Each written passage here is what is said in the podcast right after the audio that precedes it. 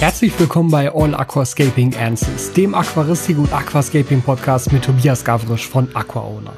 Und damit ein herzliches Willkommen zur Folge 121 des All Aquascaping Answers Podcast. Im Vergleich zur letzten Woche ist diese Woche gar nicht so viel passiert, obwohl ich jeden Tag unterwegs war oder bin oder sein werde, weil ich komme diesmal endlich dazu, den Podcast früher aufzunehmen. Ist nämlich erst Dienstag heute, wo ich den Podcast für den kommenden Freitag aufnehme. Äh, aber ja, die Woche ist noch relativ voll, aber irgendwie sind das alles Sachen, die nicht so direkt was jetzt mit der Aquaristik zu tun haben, sondern mehr so dieses ganze drumherum wieder beflügeln. Aber zumindest eine Sache, ich gehe jetzt einfach mal davon aus, dass wir vorab wieder solche Updates hier machen, was so, was so gelaufen ist, was so passiert ist. Eine Sache, morgen früh kommt wieder eine Go-Lieferung. Das heißt, wieder früh aufstehen, weil Go steht meistens um pünktlich 8 Uhr hier auf der Matte. Äh, das ist manchmal ein bisschen nervig. Aber ich freue mich auch, dass sie dann so früh kommen und dass ich dann die Sachen habe. Da gibt's nämlich nochmal Nachschub von Fauna Marin. Also ich hatte das, glaube ich, in der letzten Folge schon erzählt, dass mit Fauna Marin ja jetzt auch eine äh, dauerhafte Partnerschaft zustande gekommen ist und die jetzt auch ein Affiliate-Programm für mich einrichten und solche Scherze alles. Und ähm, da habe ich jetzt noch mal Sachen nachbestellt, als Sponsoring nachbestellt für das Algenbecken. Nämlich noch ein paar Korallen, die halt auf den Boden kommen. Ich hatte ja schon gesagt, dass mir halt Bodendecker da fehlen und ich das Ganze über Korallen ausbessern, ausgleichen möchte. Und da kommen jetzt noch ein paar Zoanthus, ein paar Rhodactis, ein paar Discosoma, um halt den Boden so ein bisschen voll zu machen, um das halt ein bisschen hübscher zu machen. Und es kommen die ersten Turboschnecken, die Tectus, Tectus SP. Ich habe fünf Stück bestellt. Ich denke mal, drei bis vier werde ich hier in das Algenbecken einsetzen. Und die anderen beiden kommen dann rüber in das große Becken. Und mit den Korallen auch. Ich gucke mal, wie viele da jetzt reinpassen. Ach, ein Mixrock ist auch noch dabei. Mixrock bin ich mittlerweile großer Freund von. Ist auch noch dabei. Da gucken wir auch, was da noch rüberkommt und was dann eben in das große Becken rüberkommt. Mm. Es ist mittlerweile, also sagen wir mal so, das Algenbecken sah letzte Woche deutlich schöner aus. Es ist nämlich jetzt voll Kieselalgenphase im, im, im Gange und ähm, ich habe das auch schon ein paar Aufnahmen gemacht, weil dann werden wir nämlich auch, wie gesagt, dadurch, dass dieses Projekt ja, und das ist jetzt der erste wirkliche ernsthafte Vorteil, den ich da drin sehe, dadurch, dass dieses Projekt ja, ähm, dass ich das so veröffentlichen möchte, dass ihr halt erst das Endergebnis seht und dann die ganzen anderen Videos, wie das aufgebaut wurde. Dadurch habe ich jetzt die Möglichkeit, die komplette Einfahrphase in einem Video darzustellen. Und jetzt wirklich zu sagen, so, übrigens hier nach Tag 14 sah es so aus, nach Tag 21 sah es so aus, erst kamen diese Algen, erst kamen diese Algen, dann kamen diese Algen und so weiter. Das konnte ich natürlich bisher nicht, wenn wir das wirklich chronologisch machen und nicht so Woche für Woche oder alle paar Wochen dann halt Updates dazu gebe, dann sieht man immer nur die Veränderungen bis dahin. Und das finde ich dann doch ziemlich spannend, gerade für den Bereich Meerwasser, denn die Kieselalgenphase, wie sie jetzt ist in dem Algenbecken, so stark hatte ich die beispielsweise in meinem 60er Becken nicht. Da hatte ich ja nahezu keine Algen Algenphasen. Das Einzige, was ich da immer so ein bisschen hatte, waren die Cyanobakterien, die später kamen, die ich dann durch die veränderte Strömung eigentlich recht problemlos in den Griff bekommen habe. Aber hier haben wir doch jetzt schon eine recht, ja, recht ansehnliche Kieselalgenphase, um es mal so zu nennen. Ähm, ihr seht übrigens gerade nicht, dass wir da jetzt äh, uns, uns irgendwie ver verwechseln oder so. Auf YouTube zeige ich euch gerade die ganze Zeit das Biotopbecken, nicht das Algenbecken natürlich, äh, sondern da seht ihr jetzt das Biotopaquarium. Einfach als Untermalung hier für diesen Podcast, hat jetzt aber mit dem Algenbecken natürlich nichts zu tun. Das ist nur dazu da, damit ihr mir nicht die ganze Zeit äh, beim Reden zuschauen müsst, sondern den Fischen zuschauen könnt und die vielleicht ein bisschen interessanter sind. Und ihr vielleicht auch die Welt entdeckt. Ich habe es jetzt tatsächlich einmal geschafft, um jetzt mal auf das, Algen, auf das ähm, Biotopbecken, nicht das Algenbecken, rüberzukommen. Ich habe es jetzt einmal wirklich geschafft, abends alle fünf Wälse zu sehen. Also die sind definitiv auch noch alle fünf da. Das hat mich auch sehr, sehr glücklich gemacht, weil da es ist natürlich ein bisschen schwierig, wenn man die Tiere nie sieht, weil sie so scheu sind oder nur nachtaktiv sind, zu sagen, hey, denen geht's gut oder ja, vielleicht geht's denen nicht so gut. Aber denen geht's allen fünf gut. Sehr, sehr gut. Da habe ich mich auch sehr drüber gefreut. Äh, das Becken hat gestern noch Wasserwechsel bekommen, ein bisschen Rückschnitt, Filter musste mal wieder sauber gemacht werden, beziehungsweise der Vorfilter, den, den also den Hauptfilter mache ich eigentlich nie sauber. Ich mache immer nur den den Vorfilter sauber. Aber das war dringend nötig. Also ich habe nicht umsonst auch schon in meinem letzten Video auf YouTube erzählt, dass ich ja mit dem Biotopbecken nicht so 100% zufrieden bin. Also es ist schön und es gefällt mir, aber es ist nicht 100%. Es ist so 90 Prozent geil. Aber nicht 100. Das wird es auch nicht werden für mich. Das ist halt einfach so. Dafür finde ich das Thema nicht interessant genug und nicht schön genug. Und ähm, das Becken ist halt deutlich dreckiger und das erzeugt ja auch eine ganze Menge Mulm durch die, durch die Tiere da drin und durch das Fehlen von Garnelen und Schnecken, was mich immer noch echt nervt. Also, wenn ich irgendwann mal sagen sollte, ich gehe, ich mache jetzt nicht mehr strikt Biotop, sondern ich ergänze das Becken jetzt mit irgendwas anderem, dann ist das allererste, was da reinkommt, 15 bis 20 Amano-Garnelen. Damit die einfach das Ding sauber kriegen und damit die die Reste verwerten, weil das ist echt das, was mich am meisten stört bei dem Becken. Vielleicht mache ich das irgendwann. Erstmal wird es jetzt weiter als Biotop betrieben, denn darum ging es ja, aber vielleicht mache ich das irgendwann, dass ich das Layout zwar so stehen lasse, aber dann doch mit normalen, also was heißt mit normalen, mit anderen Pflanzen ergänze, die halt nicht biotopkonform sind und dann auch auf jeden Fall mit Amano-Kanälen ergänze. Also die, das ist wirklich so das, was ich am meisten vermisse in dem Becken, wenn ich mich da auf eine Sache festlegen müsste. Naja, trotzdem. Also insgesamt ist es ja, ist es ja doch ganz schick. Ja, also wie gesagt, morgen kommen neue Korallen. Ich überlege da trotzdem ein Unboxing-Video für zu machen, weil ich weiß nämlich nicht genau, welche Korallen es sind. Also ich habe nur den Lieferschein bekommen, beziehungsweise ich habe dem Corey von Fauna Marine wieder gesagt, pass auf, fünf bis sechs Ableger wird passen, Mixrock ist immer gut, die fünf Schnecken brauche ich, der Rest mir egal, such was raus. Und ähm, deshalb könnten wir eigentlich ein Unboxing machen, dann kann ich halt nur nicht zeigen, was wo reinkommt. Wobei ich könnte es ja zeigen, es geht ja nur um die Korallen, es geht ja nicht um das Algenbecken als solches, dann könnte ich halt sozusagen nur Makroaufnahmen von den Korallen. Ja, das überlege ich mir noch. Weil so ein Korallen-Unboxing finde ich immer geil, vor allem wenn ich wirklich ernsthaft selber vorher nicht weiß, was drin ist. Dann macht mir das eigentlich am meisten Spaß, weil dann ist so dieser Überraschungseffekt wirklich gegeben. So wie ich das ja beim letzten Mal mit diesem ähm, Mix-Paket gemacht habe, wo dann der Seestern mit dabei war, der Schlangenseestern. Der übrigens immer noch da ist, ja, also ich sehe den immer noch der sitzt die ganze Zeit im gleichen Stein drin und tagsüber gucken immer so drei, vier Arme von dem aus dem Stein raus. Das ist der gleiche Seestern. Fand ich ganz faszinierend. Ich hätte nämlich nicht gedacht, dass ich den jemals wieder sehe, aber den sieht man tatsächlich, also wenn auch nicht komplett, aber die Arme sehe ich sehr regelmäßig. Finde ich ganz cool. So, jetzt haben wir noch zwei Sachen den Shop betreffend. Und zwar sind aktuell noch fünf Toolbags verfügbar.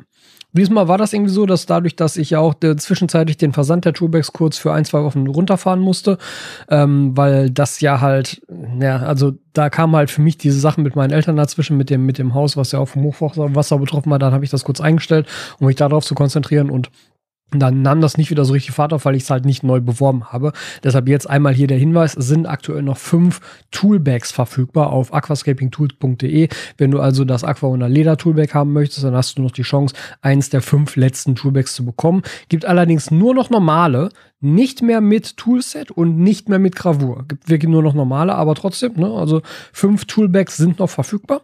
Und zweitens, ich muss einmal einen kurzen Rant loswerden, weil mir das jetzt in den letzten drei Wochen dreimal hintereinander passiert ist. Und es, also das ist schon vorher immer mal wieder passiert. Das ist, glaube ich, etwas, was jeder Shopbetreiber kennt. Aber weil sich das die letzten paar Wochen so ein bisschen gehäuft hat, muss ich das einmal kurz loswerden, weil mich das echt mega nervt. Und zwar Leute, die per Vorkasse bestellen und dann nicht bezahlen. Und dann aber die Bestellung auch nicht stornieren, sondern es bleibt halt einfach so alles in der Schwebe. Und ich habe halt bei mir im Warenwirtschaftssystem so einen Timer drin, dass ich benachrichtigt werde, wenn eine Woche nach der Bestellung kein Zahlungseingang verbucht werden konnte. Das Warenwirtschaftssystem ähm, scannt ja meine Konten und sobald da halt die Zahlung reingeht, wird das automatisch verbucht und dann sehe ich das hier, Bestellung fertig, kannst du rausschicken. Hm, okay. Und bei Forecast ist das, ist das dann natürlich nicht so, sondern da muss ich erwarten, bis die, bis die ähm, Zahlung dann eingeht.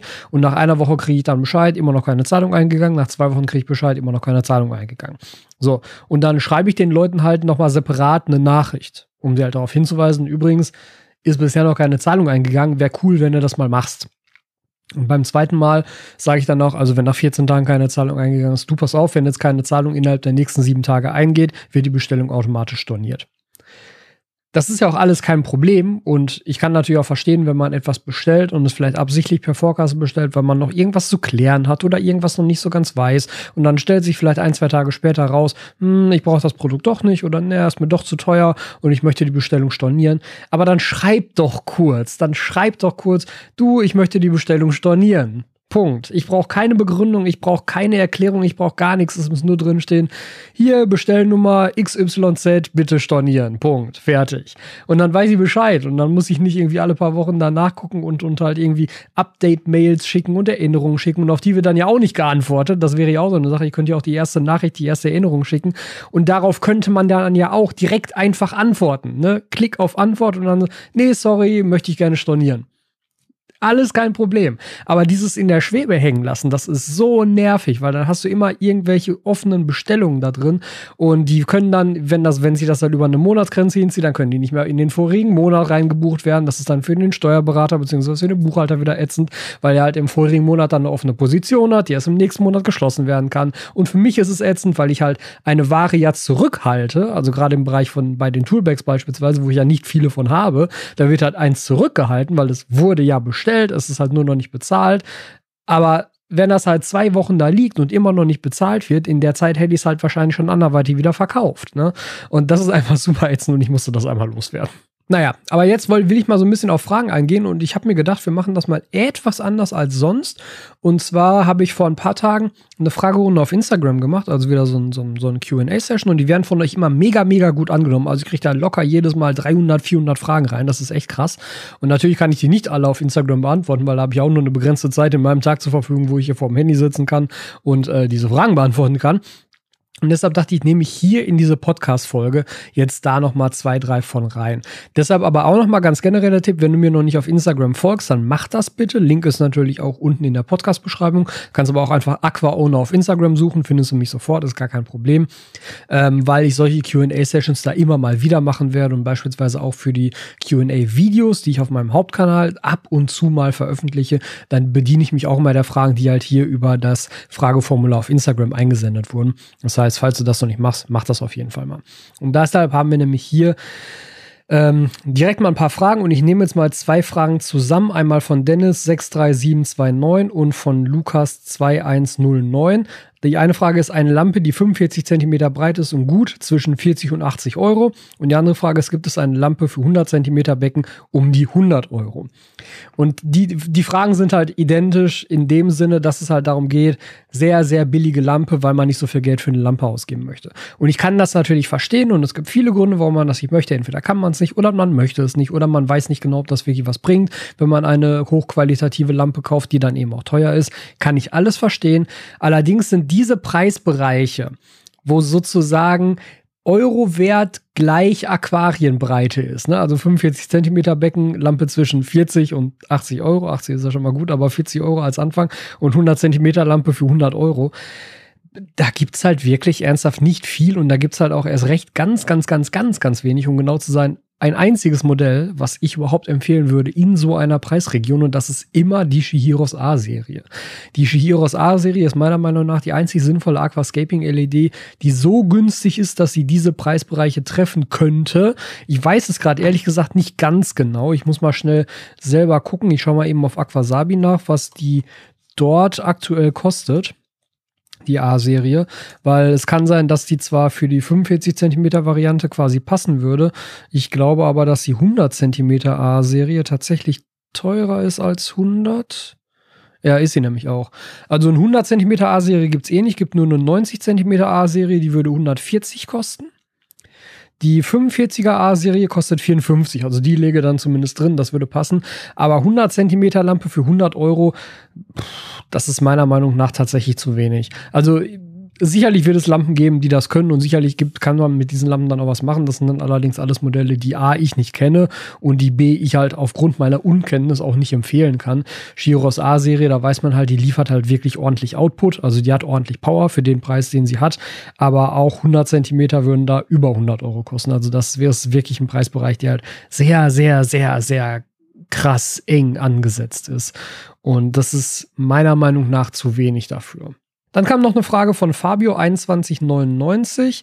Äh, wie sind deine Erfahrungen zu dem Aquael 1000, also der Aquael Ultramax 1000 Außenfilter auf längere Zeit und dann Daumen hoch, Daumen runter im Gegensatz zu Oase? Also ich habe den, glaube ich, ungefähr ein halbes Jahr betrieben den Ultramax 100, äh, Ultramax 1000 an dem ähm, 60-40-40 Becken, an dem Süßwasserscape, was ich damals hatte, das Ancient Woodscape. Und ich war super zufrieden mit dem Teil. Also das, das hat sich tatsächlich im, im Vergleich zum Review-Video, was ich damals gemacht habe, nicht groß geändert. Der Filter ist super leise, er ist super in der Handhabung meiner Meinung nach. Er ist halt kein Thermofilter. Das ist der einzige Kritikpunkt, den ich an ihm habe im Vergleich zum Biomaster zu Oase, wenn du da nämlich gerade den Vergleich zu Oase ziehen willst. Deshalb fällt es mir auch schwer, die beiden zu vergleichen. Also der Ultramax ist leiser als der Biomaster Thermo, meiner Meinung nach. Der Biomaster Thermo hat den größeren Vorfilter im Vergleich zum Ultramax. Aber beide haben einen separaten Vorfilter, was schon immer gut ist. Der Vorfilter Schwamm im Ultramax ist auch deutlich gröber als der im Biomaster. Das heißt, der Biomaster setzt sich tendenziell schneller zu, hält dafür aber eben auch mehr Schmutz vom eigentlichen Filtermaterial weg. Also hat halt beides Vor- und Nachteile. Ähm, aber der Biomaster ist halt ein Thermofilter. Das ist einfach der größte Vorteil. Der Ultramax hat dafür, weil natürlich der Bereich für den Heizstab fehlt, sehr, sehr viel Filtervolumen für das, was er leistet und für die Größe, die er hat. Also ist es halt schwer, die zu vergleichen. Wenn du sagst, du willst auf jeden Fall einen Thermofilter, dann ist es halt ohnehin der Biomaster. Wenn du sagst, du brauchst keinen Thermofilter, dann ist der Ultramax wirklich ein ganz toller Filter, den ich absolut empfehlen kann. Mintea Max fragt, geht Meerwasser für den Start unter 400 Euro? Geht bestimmt, wenn du Sachen beispielsweise gebraucht kaufst oder Korallen beispielsweise über so Marktplätze wie Community Corals kaufst. Da kriegst du das meistens günstiger und von privat, äh, dann ist das sicherlich möglich. Nur ganz generell muss man halt schon fairerweise sagen, dass Meerwasser wirklich teurer ist als Süßwasser. Selbst wenn du die Technik gebraucht kaufst, dann ist halt ganz häufig einfach der Besatz das teure.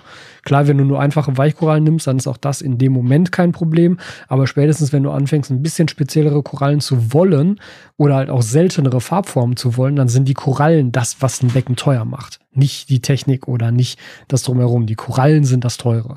Und da kannst du natürlich gucken, dass du die halt, halt idealerweise von privat kaufst, dann wird das sicherlich ein bisschen günstiger werden. Ob das jetzt genau diese 400 Euro Grenze trifft, keine Ahnung, weil du hast ja auch nicht dazu gesagt, wie groß ein Becken werden soll. Wenn du jetzt sagst, 1000 Liter Meerwasserbecken unter 400 Euro, dann würde ich sehr, sehr skeptisch werden. Wenn du sagst, so wie bei mir jetzt 20 Liter Meerwasserbecken unter 400 Euro, das wird sicherlich gehen. Stollenwerk Dennis hat noch gefragt, könntest du dir vorstellen, ein Schwarzwasserbiotop aufzustellen? Hm, also dadurch, dass ich ja jetzt selber aktuell nicht mehr so 100% oder was heißt nicht mehr, ich, das, das, das Thema Biotop Aquaristik ist einfach nicht meins. Punkt. Da hat auch jetzt das Biotop-Projekt nichts dran geändert. Ich habe ja gerade am Anfang schon gesagt, ich finde das schön und das Becken sieht gut aus und das Design gefällt mir und ich finde die Tiere da drin toll und das ist alles nett, aber die Einschränkungen, die ein Biotop mit sich bringt, sind einfach für mich dauerhaft zu groß. Die möchte ich für mich persönlich nicht eingehen und deshalb habe ich auch gesagt, das Becken gefällt mir zu 90 Prozent aber eben nicht zu 100 Prozent. Es gibt wirklich ein paar Sachen, die mich wirklich ärgern, dass ich die nicht umsetzen kann, weil es ein Biotop ist, zum Beispiel die angesprochenen fehlenden Amanogarnelen oder aber auch vernünftige kleine Pflanzen, die ich da reinsetzen könnte. Aufsitzerpflanzen. Ich habe keine einzige Aufsitzerpflanze da drin, weil es in dem von mir gewählten Biotop keine gibt. Ne? Und dann ist man auf sowas natürlich angewiesen. Und das ist bei Schwarzwasser natürlich auch so. Das Schwarzwasser schränkt halt gerade die Pflanzenauswahl stark ein, weil du halt sehr, sehr wenig Licht unten in, die, in, in das Wasser reinkriegst. Ich habe ja immer mal davon geschwärmt, Schwarzwasser plus Neons. Sieht einfach mega, mega gut aus. Und davon bin ich immer noch überzeugt. Aber das ist halt nicht meins. Also, das sieht richtig, richtig geil aus, aber es ist einfach nicht meins. Und das, was ich richtig, richtig geil finde. Deshalb sind, glaube ich, ganz generell Anfragen Anfragen nach Biotop-Aquarien, egal was für ein Biotop, an mich für die Zukunft falsch gerichtet, weil ich habe es in dem letzten Video auf Aquaona ja auch schon gesagt, ich werde das Biotopbecken länger stehen lassen. Das ist wirklich geplant für zwei bis drei Jahre. Ich kann mir gut vorstellen, dass ich irgendwann sage, so scheiß drauf, ich will da jetzt Amano-Garnelen drin haben und ich will da jetzt Aufsitzerpflanzen drin haben. Dann wird es halt vielleicht noch ein bisschen ergänzt, aber das Becken als solches wird relativ lange stehen. Aber ob ich noch mal ein Biotop machen würde, sehe ich aktuell tatsächlich nicht. Also, dass ich es nicht nochmal machen würde. So, Benny Haus hat gefragt, einzelner Kampffisch in 8 Liter, machbar oder nicht? Würde ich nicht machen, halte ich für zu klein. Ähm, Samuel 13S, kannst du dich mal über das Thema Teichaquaristik schlau machen? Ähm, also, könnte ich natürlich, aber ich habe keinen Garten und keinen Teich. Also, kann ich da halt nicht viel drüber machen. Ich kann mich natürlich darüber schlau machen, aber ich wüsste nicht, was das dann bringen soll. Also dann ne, äh, ein, ein, ein Thema zu behandeln, ohne das Subjekt des Themas selber zu besitzen oder darüber reden zu können, finde ich halt Schwachsinn. Deshalb gibt es halt bisher bei mir auf dem Kanal nichts über Teiche, weil ich habe halt keinen Garten und keinen Teich. Ne? Das, ist, das ist halt der Hauptgrund. Eignet sich die Chiros WRGB für Meerwasseraquarien? So, das ist jetzt ein ganz spannender Punkt. Das Thema Süßwasser-LED auf Meerwasseraquarium. Ich betreibe ja gerade das Algenbecken ähm, mit der Aqua Illumination Prime HD Freshwater. Ja, das heißt, ich habe eine Süßwasser-LED über diesem Meerwasserbecken. Und ich weiß, dass Matthias Wiesensee von JBL sein privates Meerwasseraquarium mit den JBL Solar Natur und Solar RGB betrieben hat. Ja, also auch da Süßwasser-LEDs über einem Meerwasseraquarium. Das geht. Aber großes, großes Aber. Du kriegst mit einer Süßwasser-LED niemals diese Farbenpracht und dieses Leuchten hin, was man mittlerweile auf Instagram bei ganz vielen Riff-Aquarien natürlich sieht und was halt viele Leute, mich eingeschlossen, einfach sehr, sehr geil finden. Diese Fluoreszenzen, die kommen halt erst dann raus, wenn du wirklich starkes Blaulicht darüber setzt und oder UV-Anteile damit drin sind.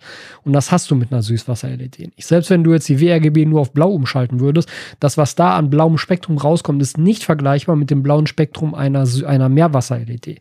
Da sind einfach noch verschiedene Blautöne mit dabei und das Ganze halt in sehr, sehr viel kräftiger. Das ist eigentlich der Hauptunterschied. Also ja, Korallen können unter einer Süßwasser-LED wachsen. Sie wachsen aber nie so gut und nie so farbenkräftig und nie so leuchtend wie unter einer Meerwasser-LED. Ich denke, das ist die Kurzantwort dazu. Ise Grimmig fragt, hast du für deine Aquarien eine gesonderte Versicherung oder eine Empfehlung dazu? Ich habe keine gesonderte Versicherung, ich habe aber in meiner Hausratversicherung explizit Aquarien mit versichert und zwar explizit Plural Aquarien. Es gibt nämlich ganz viele Hausratsversicherungen, die ein Aquarium versichern und dann meistens bis zu einer bestimmten Literzahl, meistens 100 oder 120 Liter. Und in meiner Hausratversicherung ist es so, dass ich halt explizit auswählen konnte Aquarien und keine Begrenzung der Größe.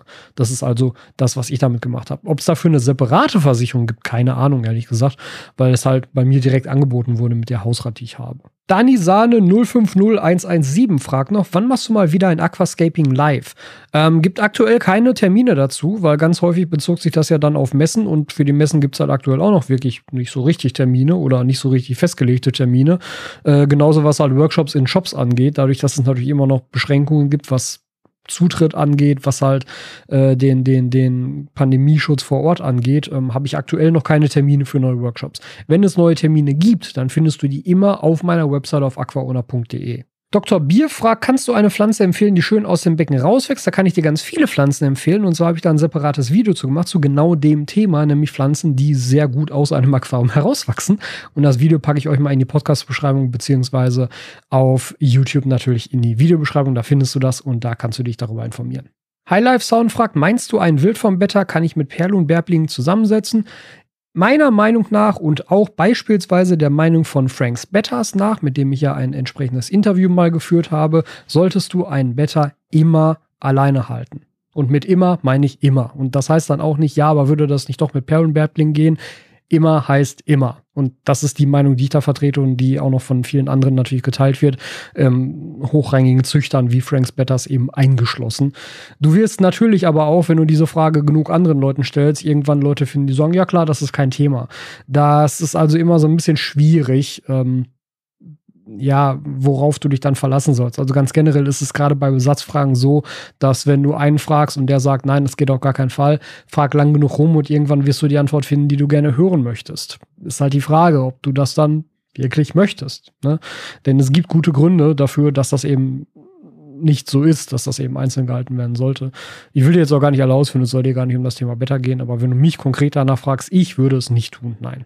Dior kannst du Läden für Fische und Zubehör im Raum Ruhrgebiet empfehlen. Mega Zoo Düsseldorf, Aquado Zoo Dortmund, Zonco Remscheid. Hauptsächlich dann natürlich noch Aquagrow in Essen, wobei die jetzt gerade umziehen. Da gibt es eine neue Filiale, eine größere Filiale. Das wird auch noch sehr, sehr spannend. Da bin ich mal sehr wieder auf die Eröffnung gespannt. Da werden wir sicherlich vor Ort sein.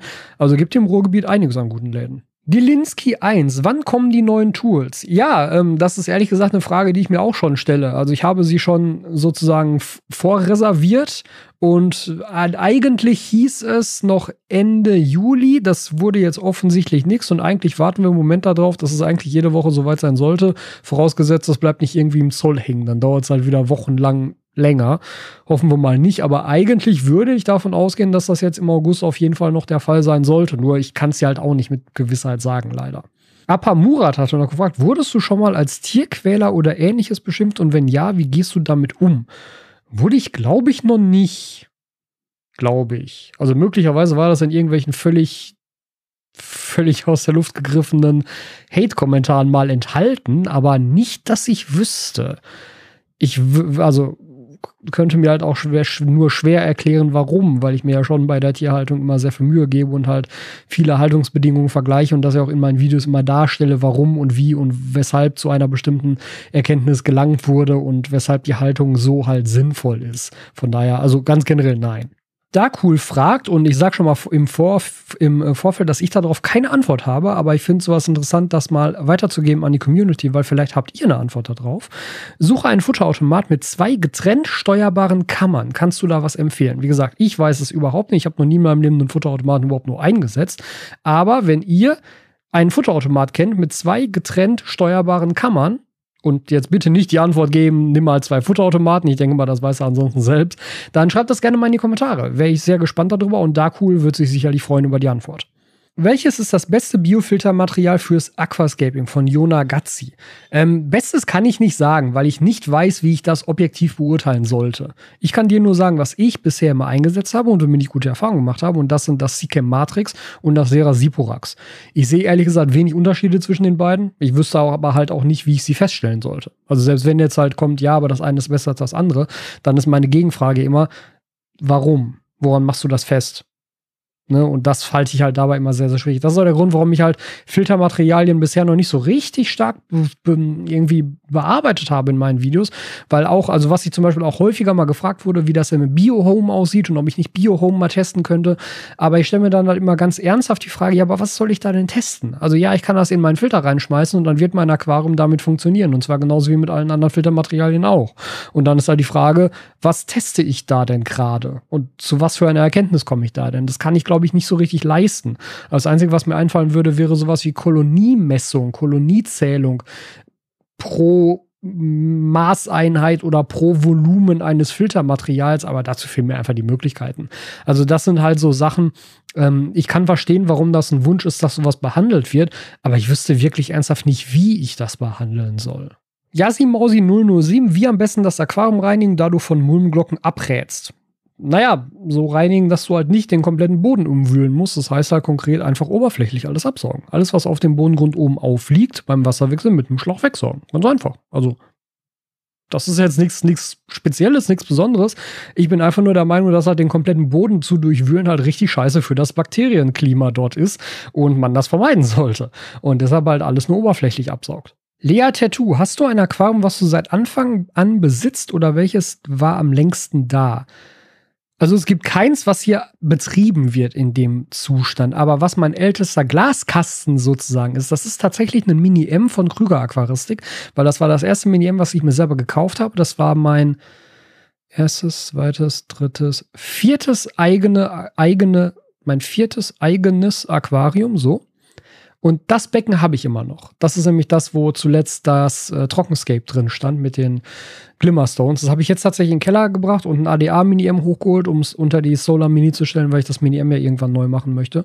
Also dieses Jahr auf jeden Fall noch. Aber dieses Mini-M von Krüger Aquaristik, ein Clear Garden Mini-M, das ist mein ältester Glaskasten.